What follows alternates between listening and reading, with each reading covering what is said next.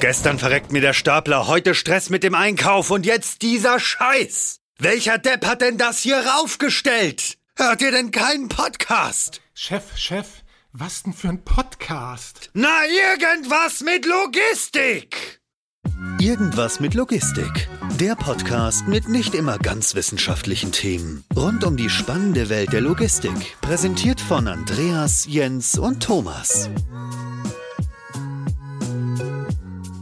Moin Moin und herzlich willkommen zu einer neuen Folge Irgendwas mit Logistik. Heute Folge 175 und heute habe ich den äh, wunderbaren Jens wieder an meiner Seite. Moin Jens. Grüezi. Und ich würde sagen, Double-Gewinner Markus von Exotech. Hi Markus. Hi, grüß euch. Ja, cool, dass du heute bei uns bist. Vielleicht aber noch mal eine kurze Vorstellung von deiner Seite für die, die sich die erste Folge nicht angehört haben. Wer bist du und was machst du und wo arbeitest du? Sehr gerne. Markus Schlotter ist mein Name und ich bin der Managing Director für Central Europe bei Exotech. Und seit jetzt mittlerweile über 15 Jahren bin ich in der Intralogistik tätig und seit November 2020 bei Exotech. Anfang 21 hatten wir, glaube ich, unseren ersten Podcast gemeinsam. Und da durfte ich schon was über unser Skypod-System erzählen, was wir bei Exotech produzieren und auch integrieren bei verschiedensten Kunden, was ein Kommissioniersystem ist, Ware zum Mann, klassische Lagerautomatisierung, nur anders gedacht, weil wir das Ganze basierend auf Robotern machen, die sich in drei Dimensionen bewegen, am Regal quasi hochklettern. Ich glaube, jeder, der noch nicht genau weiß, was Exotech ist, kann sich ja gerne die erste Folge nochmal anhören.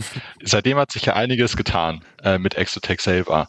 Kannst du so ein bisschen die Entwicklung von Anfang 2021 bis jetzt beschreiben? Ja, vielleicht auch ein bisschen anhand deiner Person, weil ich kann mich dran erinnern, als wir den ersten Podcast hatten, warst du relativ frisch sogar erst da. Und auch in Deutschland war Exotech, glaube ich, noch gar nicht so lange vertreten.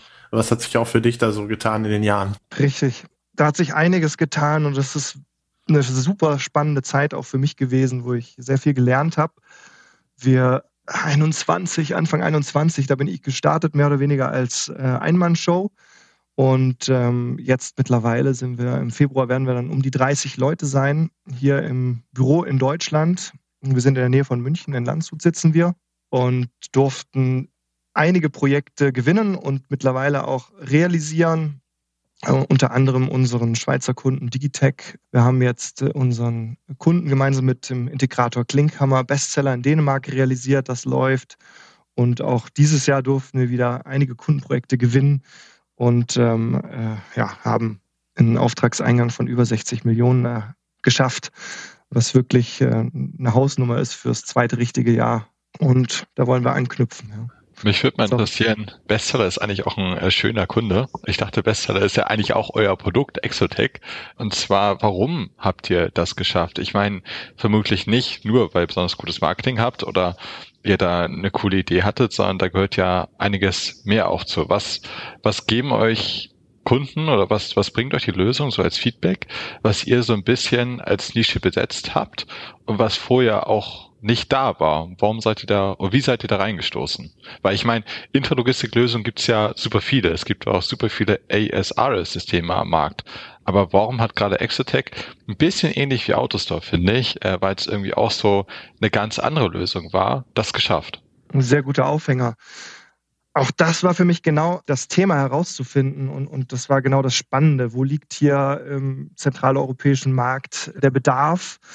Und ähnlich wie im, im gesamteuropäischen Umfeld ist es ja so, dass wir in Zeiten momentan uns befinden, die einfach eine gewisse Resilienz und Flexibilität benötigt, äh, auch in der Logistik, gerade in der Logistik, weil wir ähm, Lieferketten haben, die unsicher sind, weil ähm, die ganze Welt sich verändert, ähm, weil wir viele, viele Branchen haben, die unglaublich gewachsen sind während der Pandemie und jetzt wieder zurückgehen. Wir haben aber auch Branchen, die, die sehr stark gelitten haben in letzter Zeit. Und in diesem sehr sich veränderten Umfeld ist der Bedarf einfach da, eine, eine Lösung für die Logistik zu haben, mhm. die sich daran anpassen kann, die quasi flexibel auf diese Änderungen reagieren kann. Und das gab es so bisher noch nicht.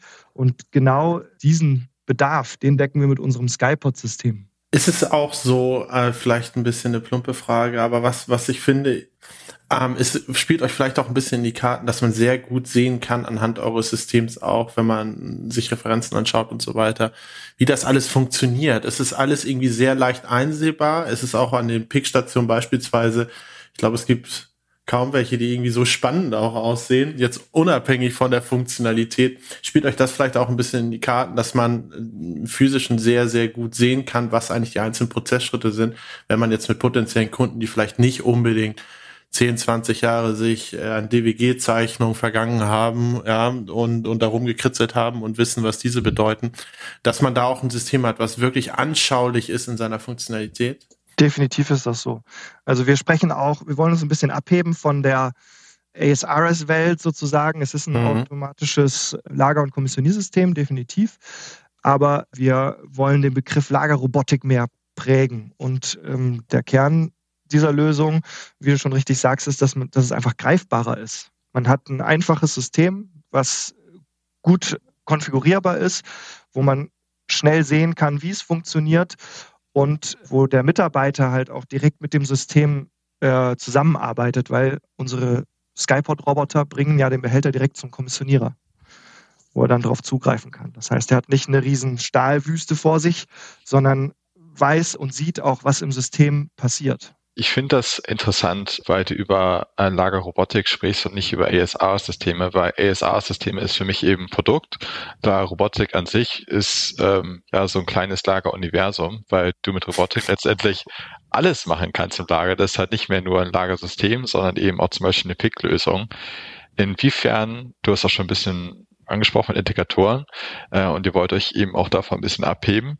Inwiefern seid ihr da auf dem Weg, so ein bisschen ein Roboter-Universum mit Exotech zu machen. Und darauf gehe ich so ein bisschen auf Integration zu anderen Lagergewerken ein. Zum Beispiel, auch wenn es jetzt blöd ist und oldschool ist, aber Fördertechnik oder mit AMR oder mit Pick-and-Place-Robotern. Inwiefern verbindet ihr das? Unsere Vision ist, dass wir komplette Lager automatisieren mit Hilfe von Robotik. Das heißt, nicht klassische ähm, Regalbediengeräte, die relativ starr sind, sondern flexible Robotiksysteme. Das heißt, ich habe eine ganz andere Flexibilität, spreche über größere Flotten, äh, die äh, mit einer gewissen Intelligenz im Hintergrund gesteuert äh, auch viel mehr und komplexere Dinge lösen können in der Logistik. Und das ist unsere Vision und das ist einmal unser Kernsystem, das Skypod-System, was als Kommissioniersystem fungiert. Aber wir integrieren eben auch komplett Projekte mit Fördertechnik, mit anderen Komponenten, die wir dazu bauen können.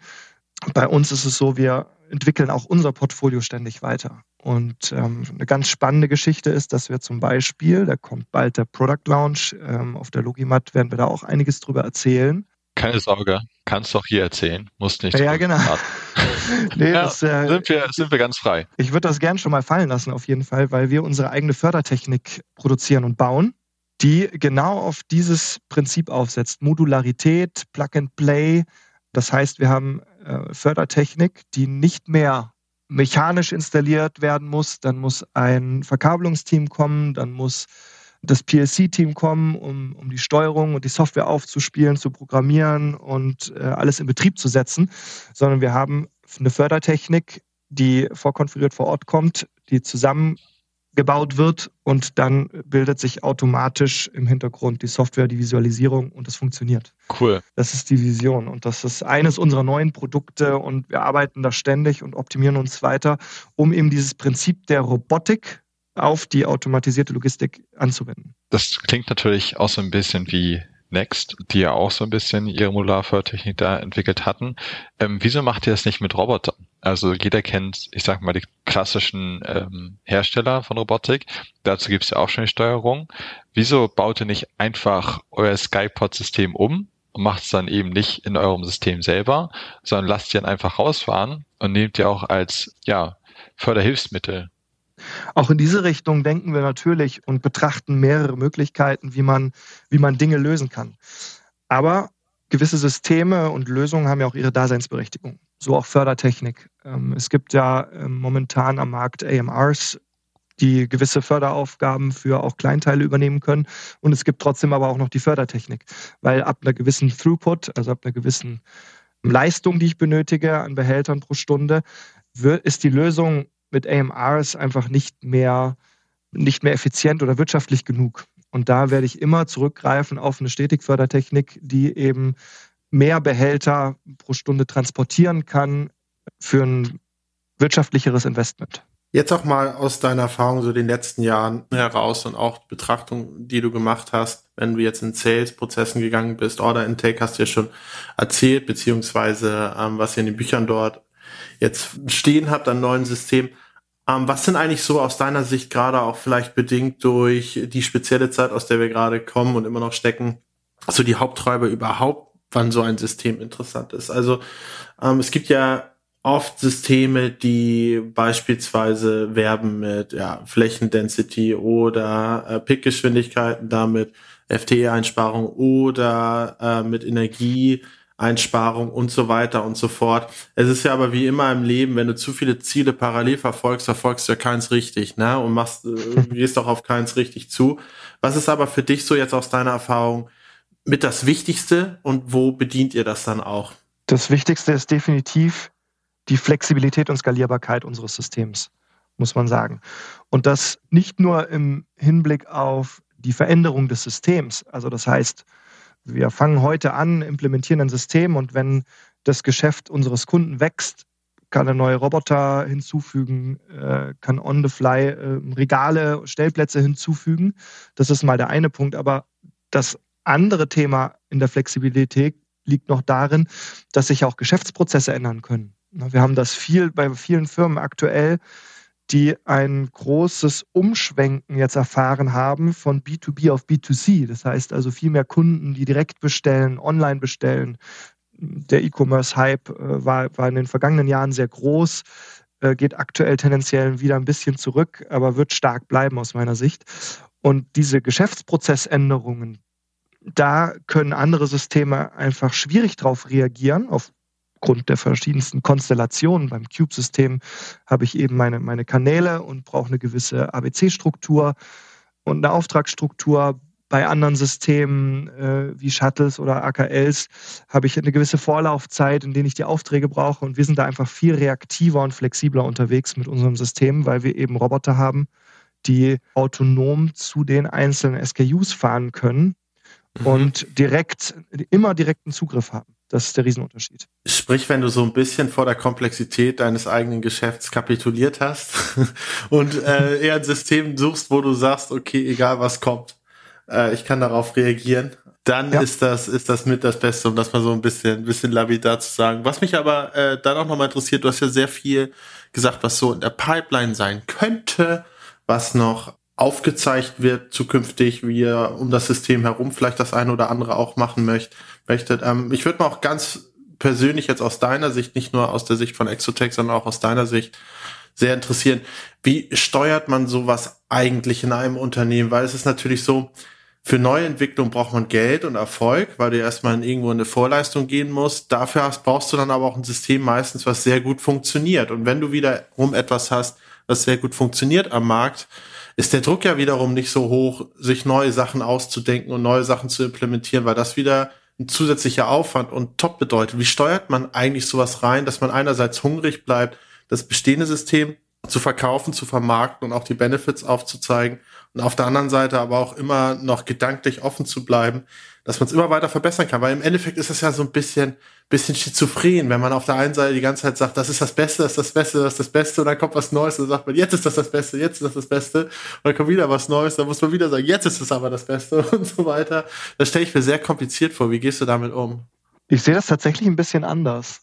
Und zwar bin ich der Meinung, dass man nicht stehen bleiben darf, weil wir in einer Welt leben, die sich schnell verändert. Und wir sehen jetzt aktuell, dass viele, viele Spieler auf den Markt drängen, auch aus Asien, mit verschiedensten Lösungen, auch mhm. mit einigen Lösungen, die sicherlich auf bereits entwickelten Lösungen basieren. Und wenn wir da stehen bleiben und wir sind ein europäisches Unternehmen ne, und, und müssen schauen, dass wir in Europa auch Weiterentwicklungen vorantreiben und technische Leader bleiben. Und mhm. wenn wir da stehen bleiben und uns nur auf einem System ausruhen, was jetzt super funktioniert, dann verliert man aus meiner Sicht irgendwann den Anschluss. Deshalb darf man nicht aufhören, sich weiter zu optimieren, sich weiter zu entwickeln. Wir haben jetzt ein super System, das funktioniert, das ist wettbewerbsfähig. Aber wer weiß, ob in zwei Jahren nicht noch eine bessere oder wieder eine gute Idee kommt. Und im Zweifel wollen wir diejenigen sein, die diese Idee haben, beziehungsweise einfach unser System weiter optimieren, dass wir diese Leadership behalten. Das ist ja ähm, wie Jens das auch so drauf angespielt hat, ja, sehr, sehr schwierig. Es ist vielleicht halt gesagt, dass man das eben macht und tut. Ähm, ich glaube, viele Unternehmen haben auch äh, relativ große Abteilungen dafür. Ähm, wie geht ihr davor? Ähm, du hast schon gesagt, dass ihr ähm, Fördertechnik-Modul entwickelt, wo du eben auch den Fokus auf die Software legst, was ja, wie wir alle wissen, der größte Painpoint ist, gerade bei der Inbetriebnahme.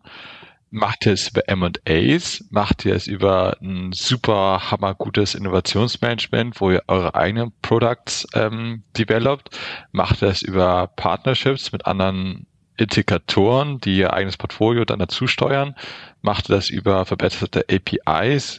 Da gibt es ja einen sehr, sehr breiten Raum an Szenarien, den man sich da vorstellen kann. Ja, das ist richtig. Aktuell entwickeln wir alles selbst. Das heißt, ähm, gerade wenn wir von solchen neuen Produkten und Lösungen sprechen, wir haben ein starkes Entwicklungsteam in Frankreich und investieren da weiter, haben super Ideen und wollen aber auch äh, unsere Basis behalten. Das heißt also, die Robotik fokussiert auf den Kleinteilebereich und alles softwarebasiert mit einfacher, smarter Intelligenz. Das ist die Basis, die wir haben. Und da wollen wir uns weiterentwickeln und darauf aufsetzen. Und das tun wir aus dem eigenen Hause und da fangen wir sicherlich auch an, mit anderen und Partnerunternehmen zusammenzuarbeiten, die dann für uns produzieren. Unsere Fördertechnikproduktion, die machen wir jetzt mittlerweile selbst, haben am Anfang da auch äh, mit einer verlängerten Werkbank gearbeitet und haben jetzt die ersten Projekte schon in der Realisierung damit. Also das heißt, wir launchen unser Produkt, haben aber schon äh, die ersten Erfahrungen damit gesammelt. Das ist auch eine Philosophie, die wir haben. Das heißt also, unsere Time to Market ist unglaublich schnell, weil wir der Meinung sind, dass man heutzutage schnell sein muss. Ich finde das sehr interessant, auch gerade deine Sichtweise zu sehen, jetzt aus dem mitteleuropäischen Raum nenne ich das mal Markt, beziehungsweise Markt. Es ist ja so, diese Systeme, wo ich euch jetzt auch einschließe, auch wenn du äh, von einem Robotiksystem sprichst, habe ich jetzt bei mir intern im Kopf schon als, als Lager- und Kommissioniersystem irgendwo abgespeichert. Diese sind ja meistens, haben sie diese Art von System eine gewisse Größe, haben einen gewissen Durchsatz, eine gewisse äh, Storage Capacity und so weiter und so fort. Auf der anderen Seite hast du hier eine Entwicklung im Vergleich zu anderen großen Automatisierungsmärkten wie Asien hattest du angesprochen, als auch Nordamerika, wo du gerade auch staatlich gelenkt durch Flächenversiegelungsplan und so weiter und so fort echt immer mehr in die Bredouille kommst, überhaupt mal irgendwo 10, 15, 12.000 Quadratmeter bauen zu können. Es gibt mhm. sie natürlich noch, darf man auch nicht überdramatisieren, aber sie werden immer knapper, diese Flächen, und auch immer teurer. Und auf der anderen Seite hast du oft Flächen, die lange genutzt wurden, wo dann beispielsweise sehr viel mit Zwischengeschossen gearbeitet wurde, weil das sehr manuell ausgelegt wurde, das ganze Lager, der ganze Standort, wo man mit so einem System natürlich auch nicht weiterkommt. Ist das denn nicht gerade auch so, wenn man langfristig den Markt strategisch betrachtet, irgendwann was, wo man noch sagen muss, okay, wir haben jetzt eine echt starke technische Lösung, wir haben jetzt auch eine, die sehr großen Stil bei sehr großen Kunden, bei sehr großen Herausforderungen, System performance-seitig funktionieren kann. Ähm, aber wenn man mal zukünftig guckt, braucht man eigentlich Sachen, die viel besser vielleicht im Kleinen zwischendrin irgendwo in der verbauten Ecke äh, funktionieren können. Ist das denn auch sowas, wo man sich auch überlegt, okay, wenn wir schon unseren Fokus, weil das ist ja genau das, was du auch gesagt hast, unseren Sweet Spot in der äh, Flexibilität, in der Skalierbarkeit haben, dass wir versuchen, solche Systeme auch in Generationen zu denken, um sie auch ganz, ganz klein vielleicht funktionieren zu lassen? Das ist eine sehr berechtigte Frage und ein guter Punkt. Man muss natürlich sich überlegen, ab wann eine Investition in eine Automatisierung Sinn macht, ab, ab wie viel Leistung, bei welchen Geschäftsabläufen und so weiter. Und unser System ist definitiv ein automatisiertes Kommissioniersystem, was dann doch eher für Anwendungen ab einem gewissen Durchsatz gedacht ist. Ne? Also jetzt der klassische Fall, ich habe meine 50 Aufträge am Tag, die ich abarbeiten muss. In dieses Feld drängen wir aktuell nicht vor. Da gibt es auch einige aufkommende Spieler, sage ich mal, die da vielleicht ja. ähm, eine gute Lösung parat haben. Das, das machen wir aktuell nicht. Also wir konzentrieren uns schon eher ab, ab einer Lösung so ja, 200, 300 Positionen pro Stunde aufwärts. Aber weißt du, das Interessante daran ist ja, dass diese Grenze krass verschwimmt äh, und auch eigentlich von, von Quartal zu Quartal sich verschiebt, von Jahr zu Jahr sich verschiebt. Ich habe letztes Mal geschaut, wenn man jetzt mal die letzten acht Jahre zusammennimmt, ah gut, ich muss jetzt lügen. Ich sag jetzt einfach mal, es waren die letzten acht Jahre, irgendwas so in dem Dreh war das. Und immer schaut, wie sich beispielsweise in Deutschland der Mindestlohn entwickelt hat, der ja einen Einfluss darauf auch hat, wie sich die Löhne äh, in der Logistik entwickeln. Zum Teil zumindest, dann hast du da pro Jahr ein durchschnittliches Wachstum von fünf Prozent gehabt, was echt sehr, sehr heftig ist und jetzt nochmal anziehen wird durch die Inflation. Und wenn man beispielsweise nach Polen schaut, die haben rein prozentual betrachtet sogar noch größeres Wachstum pro Jahr. Und da ist natürlich, und, und das ist ja dann im Endeffekt dieser, dieser Investment Case dann am Ende, wenn man das mal ganz stumpf betrachten möchte. Ne? Am Ende rechnest genau. du ja, was wäre es ohne Automatisierung, was wäre es mit Automatisierung. Eigentlich ist es ja so, dass sich euer Marktfeld wie bei allen anderen Automatisierungsunternehmen, ja immer weiter dahingehend verschiebt, dass immer kleinere Anlagen eigentlich wirtschaftlich äh, konkurrenzfähig werden. Ja. ja. Ja, ja, richtig. Äh, das ist definitiv so. Nur ähm, auch da gibt es natürlich gewisse Grenzen, weil ich, du sprichst von Return on Invest und genau das ist eben der Fall. Wenn ich jetzt nur die 50 ähm, Aufträge am Tag habe, dann lohnt sich der Fall einfach nicht, weil ich mit einer Automatisierung nicht den Return on Invest kriege. Darum geht es eigentlich am Ende des Tages. Ja. Aber wir haben mittelständische Unternehmen, die 200 äh, Positionen pro Stunde kommissionieren müssen in ihrer aktuellen Logistik, die auch in der Automatisierung schon investieren, da anfangen und sich dann sukzessive weiterentwickeln und mit unserem System eben wachsen können. Die sind dann nicht gefangen oder äh, haben irgendwann müssen umdenken oder müssen auf ein anderes System schwenken, müssen die Mitarbeiter wieder umgewöhnen, sondern sie können eben bei einem System bleiben, egal in welche Richtung sich das entwickelt. Ich fand da zwei Aspekte eben sehr interessant. Ähm, einmal den Aspekt, den Jens angesprochen hatte bezüglich Mindestlohn, aber immer mehr ja auch, du kriegst einfach keinen mehr. Den kannst du halt noch so viel zahlen, aber der Purpose ist eben von der Generation und von der Generation, die auch kommen, nicht mehr im, ja, äh, Lager zu sein und Artikel von A nach B zu kommissionieren, was einfach nicht erfüllend ja. ist, was auch keiner aus dieser Runde äh, vermutlich jemals machen möchte, obwohl wir es alle konsumieren, so ehrlich muss man sein. Und der andere Punkt ist, dass du gesagt hast, man muss schnell sein, weil sich das Geschäftsmodell einfach so stark ändern, dass der meiste Wert direkt nach dem kommt, nachdem er es geplant hat, vermutlich, weil man einfach nicht mehr so lange in die Zukunft gucken kann, weil es einfach zu disruptiv ist.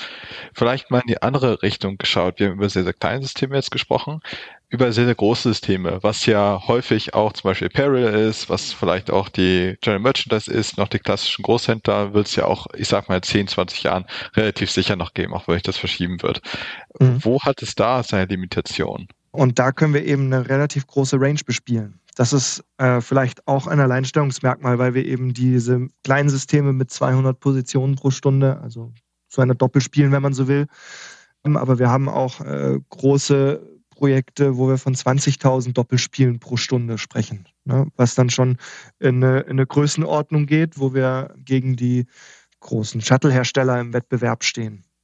Und teilweise dann auch gewinnen. Wir haben einen Kunden jetzt gewonnen in der, in der Schweiz, einen Schuh-E-Commerce-Händler, und ähm, dort äh, konnten wir uns tatsächlich den Auftrag holen, weil wir den Kunden überzeugt haben durch unser Konzept, durch unsere Flexibilität und auch die Einfachheit unserer Lösung. Ja. Inwiefern hat das gerade so in der Dichte, wenn ich mir das vorstelle, bei euch, die man so klassisch Vorzone nennt, ab wo hat es da Limitationen? Weil in einer gewissen Größe ähm, ich habe meine Regale, ich habe meine Regalbreiten. Das heißt, da kann ich ja einfach durch die Freiheitsgrade nach oben, nach unten relativ viele Roboter auch hinstellen. Aber in der Vorzone kommen sie ja alle zusammen. Äh, löst ihr es durch ein, ja, sehr, sehr gutes äh, Hutmanagement, weil euch fehlen ja, ja, also da ist ja definitiv der Bottleneck. Ja, ja, wir haben irgendwann, äh, gibt es bei jedem System einen Grenzwert. Ja? Und wir haben Arbeitsstationen, an denen wir 400, 500 Positionen pro Stunde picken können. Äh, aktuell, auch da werden wir uns weiter optimieren. Und ähm, das ist im Prinzip mehr oder weniger das, das Bottleneck. Wie viele von diesen Stationen kriege ich platztechnisch unter? Aber das äh, hat jedes System. Und wir sind auf den Footprint gesehen von der Leistung her sehr, sehr stark unterwegs im Vergleich zu anderen Systemen. Und auch im Footprint im Vergleich zur Lagerkapazität pro, pro Quadratmeter sind wir sehr, sehr stark unterwegs. Also das sind die, die anderen Dinge, wo wir mit unserer Lösung im Wettbewerb dann auch punkten bei so großen äh, und mittelgroßen Projekten. Ich habe bei euch auch schon öfter gesehen, dass ihr in Bezug auf Pick and Place ähm, Roboter an den Arbeitsstationen das eben auch als Lösung mit dazu nehmt. Genau. Inwiefern jeder das ist natürlich ein großes Feld und wird in Zukunft natürlich auch noch mehr kommen. Mein Gefühl ist, dass es aktuell noch nicht den auch in Anwendung so eingesetzt wird, wie es jetzt in der Theorie auch den Fokus hat. Inwiefern kannst du sagen, dass bei euch auch schon so als Standardlösung mit als Lösung dazugenommen wird? Leider noch viel zu selten, ganz ehrlich gesagt. Ich finde es eine super Idee, quasi so eine Art Kommissioniermodul mit so einer Roboterzelle, mit einem Greifarmroboter zu haben was man einfach in eine Lösung integrieren kann. Und das haben wir. Wir haben vielleicht nicht den allerschnellsten Roboter, äh, wir haben nicht den fancysten Roboter, aber er ist robust und er funktioniert und er kriegt auch eine gute Leistung hin mit 600 Picks pro Stunde. Und unser Alleinstellungsmerkmal an der Stelle, das ist unser Skypicker, so nennen wir den, ist, dass wir den super einfach integrieren können, weil es ein fertiges Modul ist, was genau in der gleichen Art und Weise arbeitet wie unsere anderen Kommissionierplätze. Das heißt, das gesamte System ist quasi schon darauf vorbereitet, dass wir einfach so ein Modul hinzufügen und der Skypicker pickt dann die Dinge, die er picken kann, anstelle des Menschen und die Dinge, die er nicht picken kann, werden dann an den manuellen Arbeitsplätzen fertig gepickt. So eine Art Neo-Strecke dann praktisch. Das ist ja ein, einfach ein normaler Semi-Finish-Prozess. Das heißt, der, mhm. der Skypicker fängt immer an, pickt die Sachen, die er kann und alles weitere wird dann an den anderen Arbeitsplätzen fertig gepickt. Und das ist eine Lösung, die so modular und Plug-and-Play kaum jemand im Markt hat. Allerdings ist da schon noch ein gewisser Vorbehalt im Markt da, merke ich, weil immer wenn man dann über so einen Pickarm-Roboter spricht, ähm, besteht das Bild irgendwie bei vielen Kunden, dass das sehr teuer ist und sich nicht lohnt. Aber wenn man nachher die nackten Zahlen auf den Tisch legt, hat man einen sehr guten Return on Invest bei so einer Lösung. Ich glaube auch, das ist echt der größte Faktor, weil die Roboter, können wir mal mit aufräumen, die kosten ja nichts. Also rein die Hardware, die ist ja wirklich nicht besonders teuer. Je nachdem, mit wem man dort, dort kooperiert und arbeitet, ist halt das Lizenzthema wichtig. Ne? Du hast halt, es ist halt das entscheidende Ding dabei ist halt die Software, weil der Roboter den steuerst du ja nicht mit einer Fernbedienung, sondern ähm, du brauchst ein visuelles Erkennungsprogramm, irgendwas in der Richtung, damit die Teile, der Griffpunkt identifiziert werden kann und so weiter und so fort. Und das ist tatsächlich so, da bin ich aber so ein bisschen auf Seiten deiner Kunden, da kommt es echt ganz drauf an. Also ich finde, es gibt auch dort Modelle auf dem Markt, die sind einfach auch unverschämt teuer von, von der Lizenzierung her. Es gibt wiederum Modelle, die äh, haben eigentlich einen relativ guten Return on Invest. Aber ich, ich würde gerne noch mal auf deinen Eingangssatz zu dem Thema zurückkommen, wo du meintest, du findest das schade. Äh, warum, warum findest du das denn so schade? Bist du da sehr, sehr von überzeugt, dass das ein neuer Standard wird? Oder ähm, was ist so, was dich dort gerade in so einer Kombination euer Port, eure Pick-Lösung, eure automatische Robotik-Pick-Lösung, was dich dort dran fasziniert, wenn du sagst, schade? Weil es ein super Produkt ist, was wir da haben. Und weil ich überzeugt bin, dass es eine tolle Ergänzung ist zu einem automatischen Kommissioniersystem. Mhm. Und die Herausforderung in der Vergangenheit, auch aus meiner Vergangenheit, bestand meist, besteht meistens darin, dass so eine Lösung eben implementiert, integriert werden muss und ähm, dann erstmal anlaufen muss, bis es funktioniert. Und äh, das haben wir mit unserem modularen System, weil wir immer das, das gleiche Modul einsetzen und auch schon im Einsatz haben bei äh, mehreren Kunden mittlerweile das geht wirklich als Plug-and-Play-Lösung. Und da heben wir uns tatsächlich ab. Das, das, ist noch super wir, wichtig, ja. Ja, und da müssen wir ja. einfach auch noch mehr tun, glaube ich, um da vorbehalten entgegenzuwirken auf Kunden.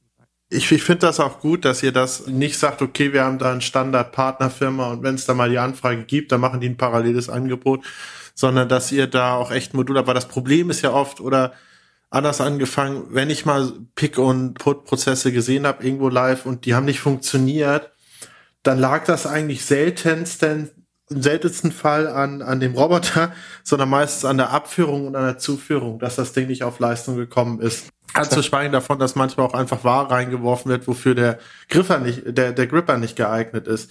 Wobei man da ja auch mit Gripperwechseln so arbeiten kann. Aber es ist oft so, dass gerade die Zuführung und, und Abführung halt so ganz standardmäßig geplant wird, wie bei einem Weiterreichsystem oder wie auch immer.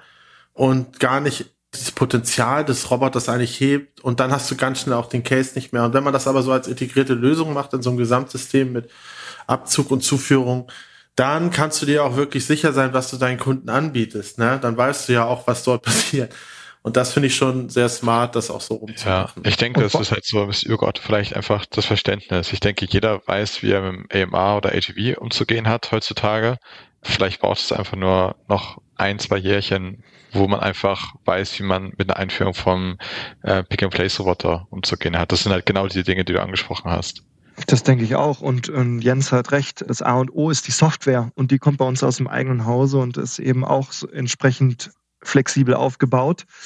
Und wir wollen nicht jedes Teil oder jedes Produkt picken können, wir wollen auch nicht der, die schnellsten überhaupt sein. Wir möchten eine, eine, solide wirtschaftliche Lösung für unsere Kunden haben, um eben ihr Pick-System zu ergänzen und mit so einem Sky-Picker noch mehr rauszuholen, weil der halt dreischichtig durchlaufen kann, vorkommissionieren kann und dann eben der Rest der schwieriger händelbar ist, den der Gripper vielleicht nicht mehr schafft, der, der kann dann manuell von den regulären Kommissionierern fertig bearbeitet werden. Und da, da hole ich dann meinen Return on Invest raus. Ich, ich denke, ein großes Stichwort dieser Folge ist äh, auch Modularität, was wir heute schon öfter angesprochen haben, bei verschiedensten Teillösungen von der Gesamtlösung. Was für mich so auch ein bisschen unter vielleicht Flexibilität fehlt, sind halt diese halt As-a-Service-Modelle. Ähm, die hast du schon öfter angesprochen, dass eben das Skypod-System grundsätzlich sehr, sehr flexibel ist. Ähm, ihr habt auch angespro Autos angesprochen, dass ihr euch ständig weiterentwickeln müsst. Es gibt ja verschiedene Bezahlmöglichkeiten, wenn ich jetzt diese Lösung mir eben auch reinstellen möchte in meine, in mein Logistikkonzept. Was seht ihr da so als zukunftsfähig und wo seid ihr auf dem Weg denn? Also ich zum Beispiel PayPerX oder wirklich OPEX-basierte Modelle oder Leasing-Modelle oder Mietmodelle auf verschiedenste Teillösungen runtergebrochen. Vielleicht kannst du so einen kurzen Einblick geben. Hm. Auch ein super spannendes Thema. Wir beobachten da auch ganz genau, was am Markt aktuell passiert. Gibt es verschiedenste Ansätze und ähm, aktuell bleiben wir bei unserem Modell. Äh, das ist eben ein, ein ein Kommissioniersystem ist, in das man investiert. Nichtsdestotrotz bieten wir jetzt ja auch schon an, dass man Roboter mietet, eben für Peaks. Das heißt, ich habe ein ähm, System auf einer gewissen Baseline ausgelegt, auf einer gewissen Basisleistung ausgelegt und in, einem, in einer Peak-Season, wie jetzt zum Beispiel Black Friday oder das Weihnachtsgeschäft, da kann ich dann einfach Roboter dazu mieten für eine gewisse Zeit, ein, zwei Monate, die dann quasi diese Spitzenleistung abfangen und die, die gehen dann aber wieder zurück, sodass ich das gebundene Kapital nicht bei mir habe. Das machen wir schon. Und wie gesagt, wir betrachten da und beobachten da ganz genau weiter, ähm, wie der Markt sich verhält, was auch die Bedürfnisse unserer Kunden sind und mhm. was für unsere Kunden wichtig und richtig ist und wollen da dann auch drauf reagieren, logischerweise. Das ist ja natürlich auch interessant, wenn man als so eine Firma gerade auch in dem Bereich neben, sag ich mal, projektbasierten Einmaleinnahmen und dem Serviceeinnahmen über so eine Geschichte auch das einfach äh, komplett umstrukturieren kann, wie eigentlich der Cashflow eigentlich läuft bei so einem, so einem Gerät. Das ist sicherlich, sicherlich auch eine sehr, sehr tiefgreifende Entwicklung. Aber ich, ich bin eigentlich auch so ein bisschen davon überzeugt, dass da immer mehr kommen wird, weil das natürlich den Schritt hin zum Bestellknopf nochmal deutlich, deutlich vereinfacht, wenn was abgestottert wird, anstatt es in zwei, drei definierten Zahlungszielen bezahlt werden muss. Das kennt man ja auch aus dem Privaten. Ja, wobei, wobei klar, wobei, na klar. Klarna ist es. Wenn das erste Skypod-System über Klarna verkauft wird. Dann, oh, geil. ja, jetzt, jetzt günstig vorfinanziert. Einfach in die, in die Schuldenfalle. Ja. Habt ihr gewonnen? Ich würde dir mein Ethereum zum Preis von vor zwei Jahren anbieten. Ist ja, okay. ich auch, ich auch. Ähm, Inflation, nee, das ist ein guter Deal. Ich muss aber dazu sagen, auch da hören sich diese ganzen as-a-Service-Modelle und ähm, mehr OPEX-basierten Modelle sehr fancy an und modern an. Aber äh, auch da bin ich nicht hundertprozentig überzeugt, ob das für den Kunden am Ende die richtige Lösung ist. Äh, da spielen halt viele, viele Dinge, Dinge mit rein. Ne? Der Finanzmarkt, äh, wie ist die Verzinsung, ja. wie, ist, wie ist das Kapital ja. bei dem Unternehmen und so weiter. Du, es wird dadurch nicht günstiger für den Kunden, definitiv nicht. Ich sage nur, dass es einfacher wird zu bestellen. Ja, du hast halt diesen Bullwhip-Effekt ja. einfach ja. nicht auf, auf beiden Seiten. Und ich denke, dass ja auch jeder Intralogistik-Hersteller ähm, ist ja, denke ich mal, in 2021 extrem gewachsen. 2022 wenn es gut lief, ist er nicht gewachsen, aber auch nicht geschrumpft. Wenn es schlecht lief, anders ähm, eher geschrumpft, einfach weil der Markt deutlich äh, zurückgegangen ist, äh, wenn man das mal mhm. sich anguckt. Auch bei einem großen E-Commerce-Center ist das angesprochen. Ähm, und dadurch kann sowas einfach vermieden werden. Ne? Und wenn man sich auch noch geschaut hat, wie es halt vor jetzt circa eineinhalb Jahren aussah und wie es jetzt aussieht, hätte das vielleicht einfach noch ein bisschen geglättet werden können. Und deswegen bin ich halt auch eher ein Fan davon, weil man halt diese starken Ausschwünge nicht mehr hat. Eine Frage, die mich noch interessiert, du bist für Zentraleuropa verantwortlich. Ähm, mhm. Du hast den asiatischen Markt, du hast den nordamerikanischen Markt angesprochen.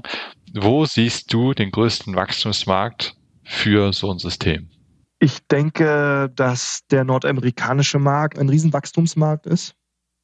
Ich denke und bin überzeugt davon, dass die erst anfangen, über Automatisierung nachzudenken im Vergleich zu jetzt Zentraleuropa, insbesondere dem, dem Dachraum. Ja, definitiv. Und da wird noch ein Riesenpotenzial kommen. Und ich bin auch überzeugt davon, dass der zentraleuropäische Raum weiter wächst äh, und dass das Potenzial weiter, weiter wächst, weil, wie ähm, Jens schon richtig gesagt hat, es sind ja immer mehr Faktoren, äh, die, die auch äh, einen in Richtung Automatisierung treiben. Und, und du hast ja, Jörg, auch richtig gesagt, dass der Personalmangel einer der Faktoren zum Beispiel ist. Ne? Und, und das wird uns weiter beschäftigen. Der Platz, das Personal. Und man wird einfach schauen, dass man effizient und flexibel in der Logistik reagieren kann auf die Kundenanforderungen, die Endkundenanforderungen. Und in, in diese Bresche schlagen wir. Und, und ich denke, da, ja, im, im, europäischen Markt wird es weiter Wachstumsraten geben, bin ich mir sicher.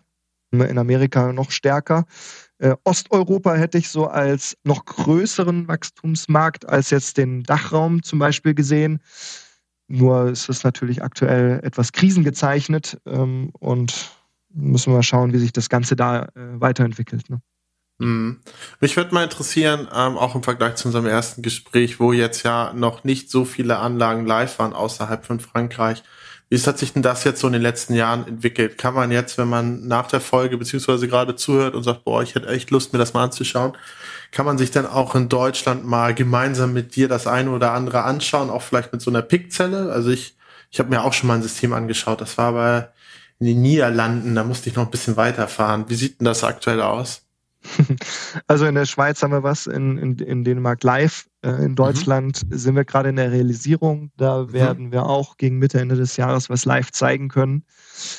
Äh, eine Skypicker-Zelle haben wir in Deutschland leider jetzt noch nicht äh, in der Realisierung, aber da arbeiten wir kräftig dran, um eben diesen Ressentiments gegenüber dieser Roboterkommissionierung noch entgegenzuwirken vielleicht hilft der Podcast ja auch etwas, dass, dass manche dann doch nochmal überlegen, vielleicht müssten wir dies, äh, dieses Szenario doch nochmal betrachten.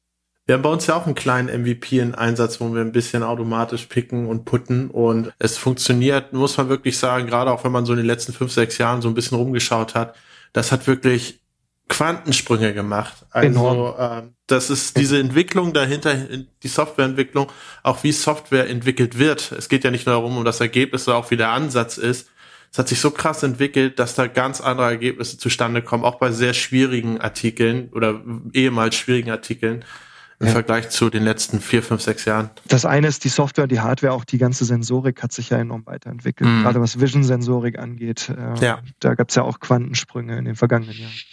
Ja. ja. Ja, wir sind ja immer auf der Suche nach so ein bisschen Logistik, äh, Expedition. Und deswegen, wenn wir mal bei dir vorbeikommen können, dann sehr gerne. Bescheid. Ja, genau. Ich würde mir äh, auch immer noch, Jörg, so, so einen Preiskampf wünschen, wie, wie, wie auf dem Rummel, weißt du, so ein Boxzelt, nur dass da dann ein Pickroboter drin steht und dann kriegt man, keine Ahnung, eine Million Euro, wenn man schneller pickt als euer Pickroboter. So als Challenge, als kleine ja, Challenge. Das genau, würde ich mir wünschen. Dann, das ist so, okay, ich setz das ist jetzt mein Firmenwagen und der Pico-Roboter setzt sich selber. der setzt sich selber. Das, okay, schön, das, das, schneiden wir. Das, das schneiden wir auf jeden Fall. Das, das, das scheint, naja, ich, ich, du hast ja gesagt, dass eure nicht die besten sind, also wird es schon passen. ähm, äh, äh, also, nein, das, das kriegen wir schon hin. Ja. Würde ich mir wünschen als kleine Challenge, wenn euch mal nichts einfällt für euren Messestand. Auf ja. jeden Fall eine witzige Idee für einen Messestand, definitiv. ja, aber sonst seid ihr immer eingeladen, äh, euch Referenzen anzugucken. Wie gesagt, jetzt nicht nur in Frankreich, sondern auch in Holland, der Schweiz, bald in Deutschland. In Amerika haben wir mehrere realisierte Projekte mittlerweile. Also es geht voran. Sehr cool. Sehr danke, cool. danke dir für die Einladung. Auf jeden Fall auch danke, dass du nochmal bei uns warst. Hat wie letztes Mal sehr, sehr viel Spaß gemacht. Auch sehr interessant zu sehen, ähm, wie auch so sich entwickelt hat. Weil wirklich, beim letzten Mal war es ja relativ am Anfang und es ging ja doch sehr, sehr, sehr steil und schnell ja, nach vorne. Das ist schon, schon sehr spannend, so eine Entwicklung auch irgendwie mal in Etappen hier mit zu begleiten. Deswegen danke, dass du dich nochmal unseren Fragen gestellt hast. Und ähm, ich hoffe, du hattest auch Spaß dabei. Und ich hoffe auch alle, die zugehört haben, hatten Spaß. Total. Hat Spaß gemacht. Bis zum nächsten Mal. ja, ciao, ciao. Ciao, Jörg. Ciao, Jens.